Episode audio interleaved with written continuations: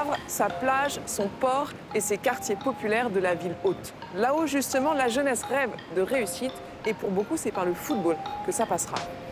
Oumar Koulibaly a décidé de leur donner un coup de pouce. Il est dans pas de quartier.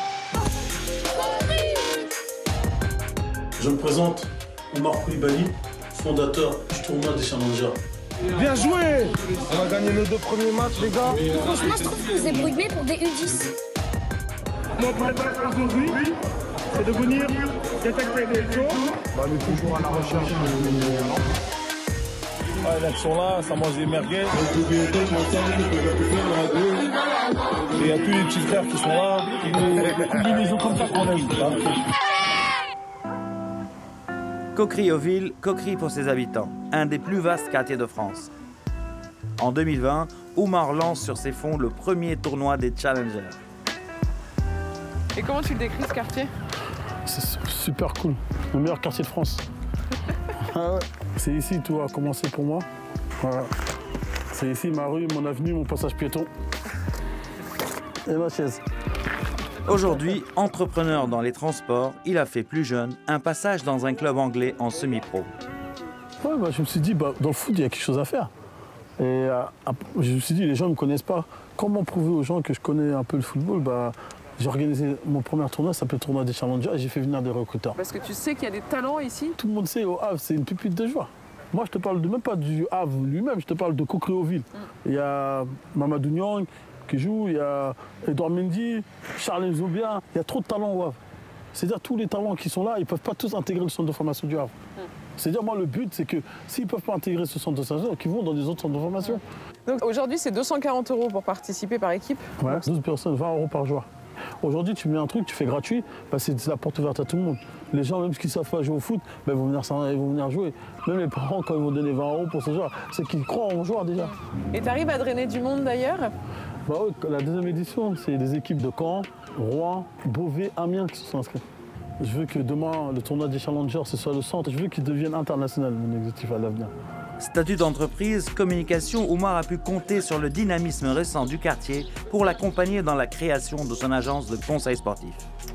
Oui, donc il y a même ta plaque, donc tu es chez toi.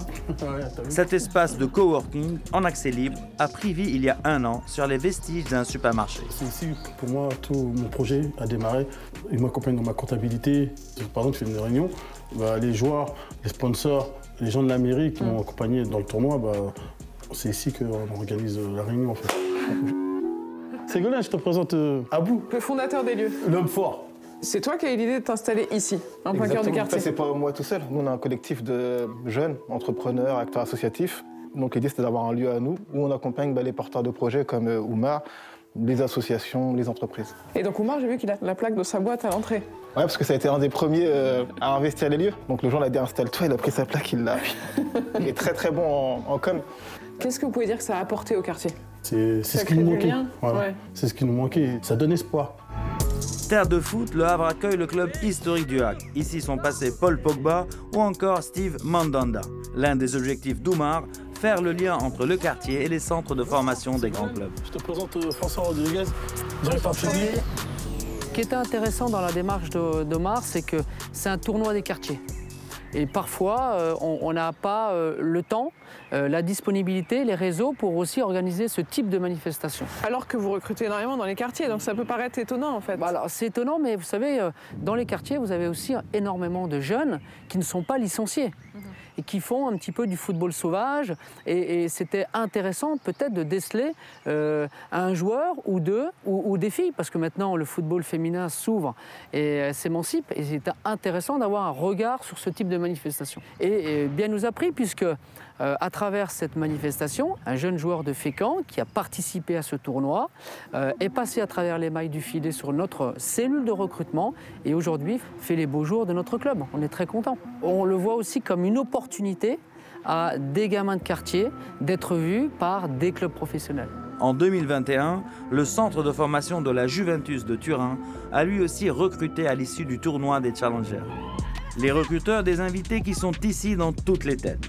Soirée d'entraînement sur le terrain de Coquerioville, le tournoi a lieu dans quelques jours. Les vainqueurs de l'année passée répondront présent. Et alors comment vous avez réussi à gagner? On était confiants, on prenait les matchs euh, match par match Après, je joue dans le milieu de terrain, donc euh, moi, mes qualités, c'est euh, les passes. Moi, je suis défenseur et je tacle bien et je reviens vite parce que je suis rapide. Derrière, il peut se passer quoi? Bah, sans se faire repérer, bah, on peut devenir professionnel peut-être. J'espère. Faudra être à fond, faudra jouer à fond. Être sérieux. On essaye de tout donner, Bah ouais. leur faire montrer euh, qui on est.